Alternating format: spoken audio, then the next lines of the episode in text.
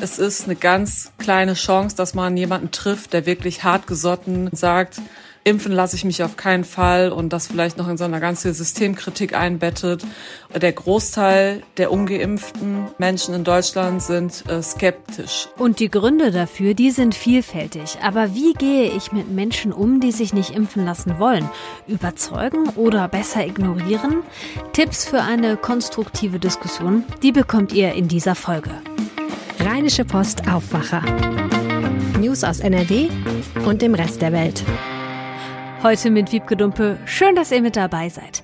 In dieser Folge geht es um Müll und ums Impfen. Wir gucken auf den Flutmüll in Nordrhein-Westfalen und wir sprechen darüber, wie wir gut miteinander übers Impfen diskutieren können. Was kann ich tun, wenn ich pro Impfung bin und mein Gegenüber ist komplett anderer Meinung? Auf die Diskussion einlassen, die Person komplett ignorieren oder doch versuchen, den anderen irgendwie zu überzeugen? Meine Kollegin Julia Radke hat sich ausführlich mit dem Thema befasst und auch ein paar Strategien dabei, die bei der Diskussion helfen können. Hallo Julia, willkommen im Aufwacher. Hallo. Bevor wir jetzt auf die Tipps gucken, ich glaube, wir müssen erstmal unterscheiden zwischen den richtigen Impfgegnern und den Impfskeptikern. Denn ich persönlich habe das Gefühl, so richtige Gegner sind gar nicht so viele. Die sind einfach nur verdammt laut. Hast du da bei deiner Recherche irgendwie Zahlen gefunden? Ja, das ist auch genauso eigentlich, was alle Experten ähm, so sagen es ist eine ganz kleine Chance, dass man jemanden trifft, der wirklich hartgesotten sagt, impfen lasse ich mich auf keinen Fall und das vielleicht noch in so einer ganzen Systemkritik einbettet und an Dinge glaubt, die wir Verschwörungstheorien oder Ideologien nennen. Die Zahl ist schwer zu schätzen, weil natürlich nicht jeder auf die Straße rennt und sagt, hallo, ich bin Corona-Leugner. Manche Experten, die ich gefragt habe, die schätzen die Zahl so auf drei Prozent von der Gesamtbevölkerung bis fünf Prozent. Und manche sagen, boah, ich, ich traue mir gar keine Schätzung zu. Also es ist ein Psychologe, mit dem ich jetzt das Interview auch geführt habe, der sagt, ich äh, kann das nicht quantifizieren. Also es, es sind aber eher wenige. Der Großteil der ungeimpften Menschen in Deutschland sind äh, skeptisch und nicht komplett dagegen. Und das belegt auch eine Studie, das ist die Kosmos-Studie, die wird jede zwei Wochen ähm, führen die Experten der Uni Erfurt mit ähm, Zusammenarbeit mit der Bundeszentrale für gesundheitliche Aufklärung und mit dem Robert Koch Institut und noch vielen anderen Institutionen ähm, führen sie alle zwei Wochen eine Befragung durch und die haben auch herausgefunden, dass wenn Sie ganz konkret danach fragen, würden Sie sich niemals impfen lassen im Leben gegen Corona, äh, da ist die Zahl der Menschen schon sehr klein. Das sind gerade mal äh, 10 Prozent, die sagen, nee, auf gar keinen Fall. Und die anderen 90 Prozent überlegen es halt noch. Und über die äh, reden wir jetzt quasi hauptsächlich. Und die haben in der Studie ja auch Gründe abgefragt, warum sich Menschen nicht impfen lassen wollen. Was waren da so die Gründe? Genau, also es ist total unterschiedlich. Das kann man überhaupt nicht pauschal sagen, auch nicht, wie viele welche Gründe haben. Misstrauen ist dabei, einfach so ein, ja, so eine Grundunsicherheit. Wie funktioniert eigentlich das mit den ganzen Pharmaunternehmen? Wer bezahlt da wen? Also das ist grundsätzlich ähm, ein kleines Misstrauen, was dahinter steckt. Das sind häufiger Frauen und häufiger Menschen mit äh, hoher Bildung und so weiter. Das ist alles aufgedröselt in der Studie. Es gibt die auch noch andererseits die Sorglosen, die sich einfach sagen, ach, das Risiko ist so klein, ich nehme das in Kauf. Und dann gibt es auch noch die, ja, die es immer auf die Zeit geschoben haben, dass ja jetzt weniger mehr ein Argument sein kann, weil das ja einfach ist, im Moment eine Impfung zu bekommen. Und dann gibt es noch Leute, die sich einfach auf die Masse verlassen und sich da raushalten. So also die sagen, ja, wenn alle anderen sich impfen lassen, dann kann ich es ja mir selber sparen. Gesundheitliche Gründe sind auch nicht zu unterschätzen, die manche Menschen haben, weil sie Vorerkrankungen haben, vielleicht Allergien und was weiß ich. Und dann auch sagen, das Risiko ist zwar klein, dass es Komplikationen gibt, aber ich habe Schiss. Und das äh, muss man auch ernst nehmen. Ja, stimmt. Lass uns doch mal auf eine ganz konkrete Situation gucken. Stellen wir uns vor, ich bin jetzt in einem Gespräch mit einer Person, die mir sehr nahe steht und die ich bei dem Thema natürlich auch nicht ignorieren will. Also zum Beispiel meine beste Freundin oder mein Vater. Und diese Person, die ist jetzt total anti-impfen und ich bin aber voll dafür. Wie kann ich die Diskussion so führen, dass wir uns nicht irgendwann nur noch mit Totschlagargumenten an die Wand reden, sondern dass das Ganze möglichst konstruktiv ja und ohne Streit abläuft? Ja, also angenommen, man hat sich jetzt impfen lassen selbst und ist der Meinung, das ist der richtige Weg. Da muss man sich einfach davon frei machen, andere überzeugen zu können. Also man darf eigentlich nicht mit dem Ziel reingehen, so, ich bin geimpft und das ist der beste Weg und eigentlich will ich alle in meinem Umkreis, dass sie auch so handeln, sonst muss ich sie halt überzeugen. Also Das ist einfach falsch, weil es gibt nun mal nicht die richtige Entscheidung in diesem Feld. Es ist immer ein Abwägen von Vor- und Nachteilen. Selbst kleinste Risiken sind für manche Menschen eben Anlass für große Sorge und die muss man einfach berücksichtigen. Und ich weiß, es ist, es ist persönlich schwierig, wenn die Leute einem gerade nahestehen, da äh, nicht sozusagen emotional zu werden und sagen, warum bist du denn so und wie kommst du da bloß drauf und das ist alles falsch, aber man muss sich wirklich zurücknehmen und sagen, ich frage erstmal nach was derjenige für Gründe hat. Also wirklich ohne am Ende mit dem Ziel da reinzugehen, so, der muss jetzt auch geimpft werden, weil ich das für richtig halte. Okay, dann nehme ich mal mit. Das heißt, ich muss offen und geduldig sein und ich sollte mich in der Diskussion jetzt auch nicht über den anderen stellen, damit er oder sie nicht das Gefühl bekommt, irgendwie minderwertig oder dumm zu sein, richtig? Ja, was äh, Psychologen zu Recht sagen ist, man sollte Emotionen rauslassen, was einem schon mal schwerfällt bei persönlichen Beziehungen. Man sollte auch die Moral rauslassen und vor allen Dingen, selbst wenn man sich tagtäglich mit dem Thema beschäftigt, vielleicht sogar aus der Wissenschaft kommt oder auch äh, Journalist ist oder sonst wie mit dem Thema befasst, man sollte nicht äh, die ja, Überlegenheit so raushängen lassen. Also zu sagen, ich habe aber viel gelesen und ich weiß es besser und guck doch mal die Studie und hier. Das bewirkt meistens das Gegenteil, dass sich die Fronten verfestigen. Besser ist es da stattdessen zu sagen, also erstmal zu fragen, wie kommst du da drauf? Äh, was macht dich denn unsicher? Und gemeinsam zu gucken, was sind denn eigentlich so die Informationsquellen? Kann man da mal zusammen drauf schauen? Und ja, was steckt eigentlich so dahinter, hinter der Skepsis? Und da muss man am Ende aber trotzdem in Kauf nehmen, dass dann der andere vielleicht bei seiner Meinung bleibt. Aber eigentlich sind das alles, diese Sachen, die du genannt hast, ja auch Tipps, die man in jede Diskussion mit komplett unterschiedlichen Positionen mitnehmen kann. Ich danke dir, liebe Julia, für den Überblick und für die Tipps. Ja, gerne. Und wir bleiben noch mal kurz beim Thema Corona. In den Schulen steigen gerade die Infektionszahlen und viele fragen sich, wie Kinder geschützt werden können. Im NRW-Landtag gibt es dazu heute eine Sondersitzung. Die SPD-Fraktion hat die beantragt, denn weil gerade so viele Kinder Corona haben, befürchtet sie einen Kontrollverlust. Gleichzeitig fragen sich viele, wann die Impfung für Kinder unter zwölf Jahren möglich ist. Die Zulassung wird zwar schon im Laufe der nächsten Monate erwartet, aber die Kassenärztliche Vereinigung Nordrhein, die geht aktuell davon aus, dass die Impfungen erst im kommenden Jahr möglich sein werden. Vor allem deswegen, weil die Ständige Impfkommission ja noch ihre Empfehlung für diese Impfung geben muss. So, und wer über zwölf ist und sich jetzt impfen lassen will, der kann das noch bis Ende des Monats in den Impfzentren in NRW machen. Ab Oktober sind die dann aber zu und ihr müsst zum Hausarzt, gegebenenfalls dann auch schon für die Zweitimpfung. Mit der dritten Impfung zur Auffrischung wurde jetzt auch schon losgelegt und zwar bei Menschen über 80. Außerdem können sich alle eine Auffrischung holen, die vorher ausschließlich mit einem Vektorimpfstoff geimpft worden sind, also mit AstraZeneca oder mit Johnson Johnson.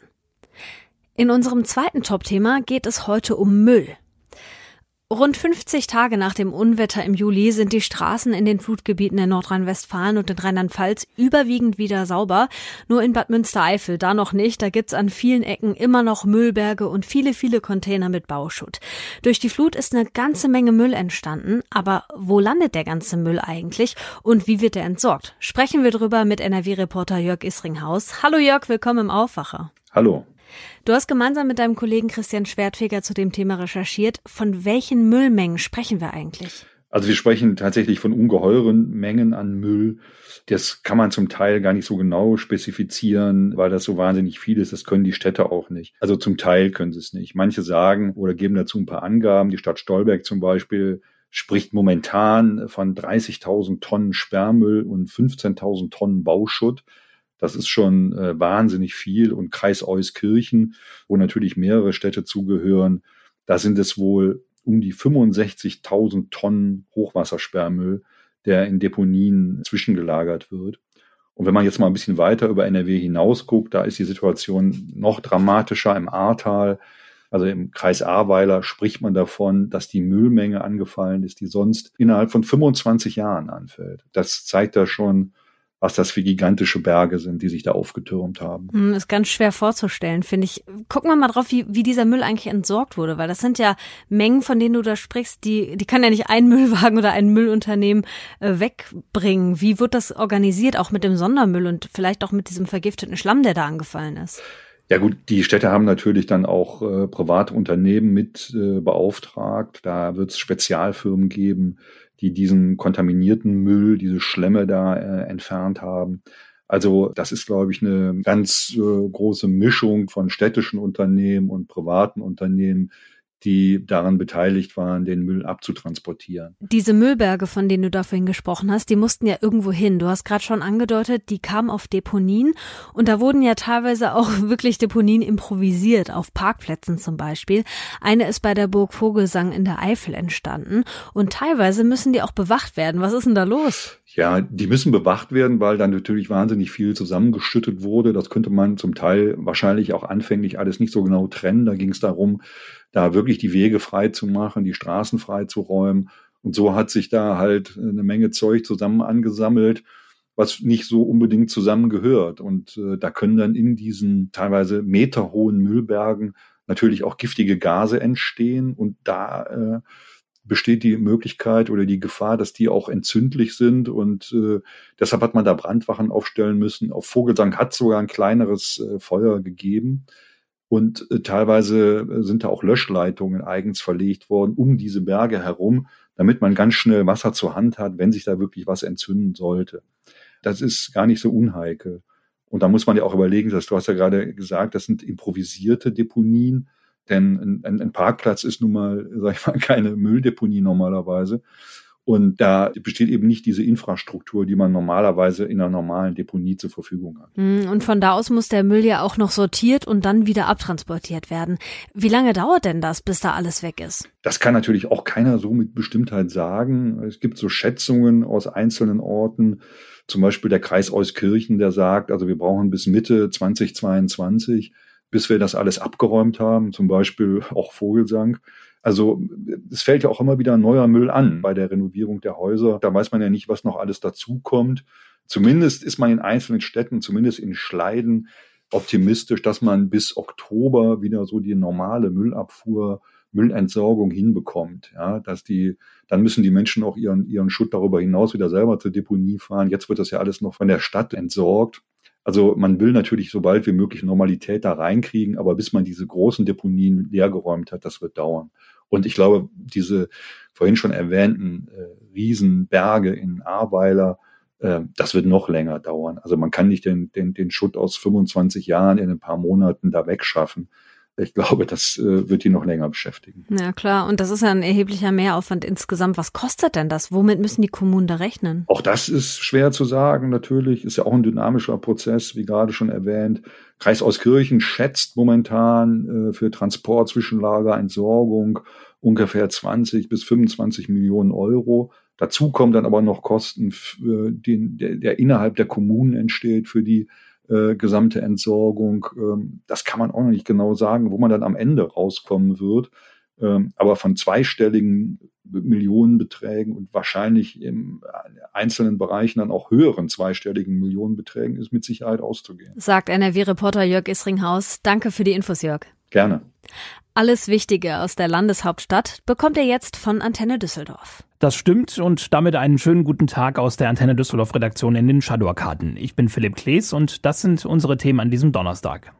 Wo mache ich bei der Bundestagswahl am 26. September meine Kreuzchen? Ab heute Mittag kann uns bei dieser Entscheidung wieder der Wahlomat helfen. Hier finden wir online Antworten und Standpunkte aller Parteien zu verschiedenen Fragen. Bei der Bundestagswahl vor vier Jahren wurde der Wahlomat insgesamt fast 16 Millionen Mal angeklickt. Einer der führenden Köpfe hinter diesem Projekt ist unser Experte, Politikprofessor Stefan Marschall von der Heine-Uni. Der Valomat ist ein rein themenbezogenes Tool und ich glaube, dass das durchaus auch der Reiz dieses Tools ist, wegzugehen von der starken Personalisierung im Wahlkampf, zu schauen, welche Themen spielen eine Rolle, welche Unterschiede machen die Parteien, wenn es darum geht, bestimmte Probleme anzugehen, die uns alle betreffen. Marschall sagt weiter, dass wir von den Parteien durchaus konkrete Antworten zu den einzelnen Themen erwarten können. Es ist ja so, dass die Menschen durchaus kritisch auf die Position der Parteien im Wahlomat schauen. Und da kann es sich eine Partei nicht leisten, einfach wischiwaschi zu formulieren oder einer Position auszuweichen, die sie normalerweise beziehen würde.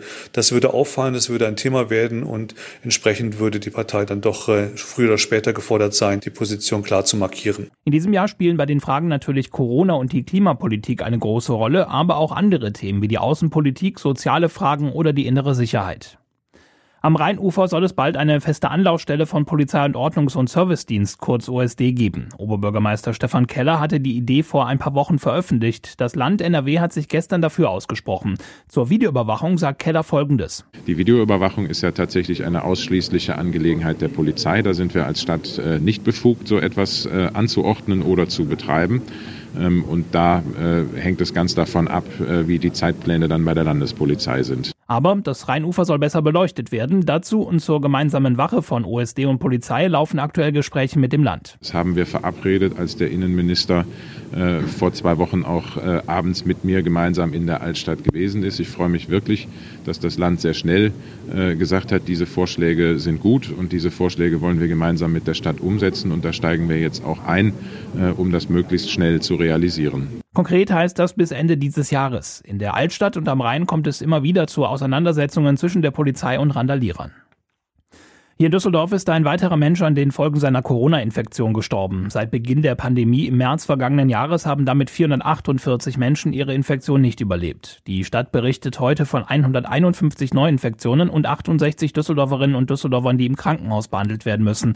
Davon liegen 20 auf einer Intensivstation. Diese Zahlen haben sich im Vergleich zum Vortag kaum geändert. Zur Einordnung, im April mussten wesentlich mehr Menschen in Kliniken behandelt werden. Damals lag der 7-Tage-Wert auf einem ähnlichen Niveau wie heute. Der Wert ist in unserer Stadt deutlich nach unten gegangen und wird heute vom RKI mit 149,4 angegeben, fast 13 Punkte weniger als am gestrigen Mittwoch. Das Hochwasser im Juli hat auch vielen Düsseldorfer Sportvereinen zu schaffen gemacht. Ihre Anlagen wurden überflutet oder Clubhäuser standen unter Wasser. Eine Auflistung wurde jetzt den Sportpolitikern im Rathaus vorgelegt. Demnach gibt es die größten Schäden in Gerresheim, Grafenberg und Flingern. Die Hockey- und Tennishalle des DSC an der Diepenstraße wurde überflutet, ebenso das Vereinsgelände des Post-SV an der Dreherstraße oder die Tennisplätze an der Sulzbachstraße. Um erste Schäden abzuwenden, haben Vereinsmitglieder an vielen Orten mittlerweile ihre Rasenflächen gereinigt, damit sie wieder bespielbar sind. Auch in anderen Stadtteilen gibt es Auswirkungen in Oberbilk und Oberkassel zum Beispiel. Der Schaden an Sportanlagen beträgt schon jetzt über 400.000 Euro. Die Stadt hat bereits einige Soforthilfen gezahlt bzw. zugesagt. Die Antenne Düsseldorf Nachrichten nicht nur im Radio und hier im Aufwacher Podcast, sondern auch rund um die Uhr online auf unserer Homepage antennedüsseldorf.de. Und das hier könnt ihr heute auch noch im Blick behalten.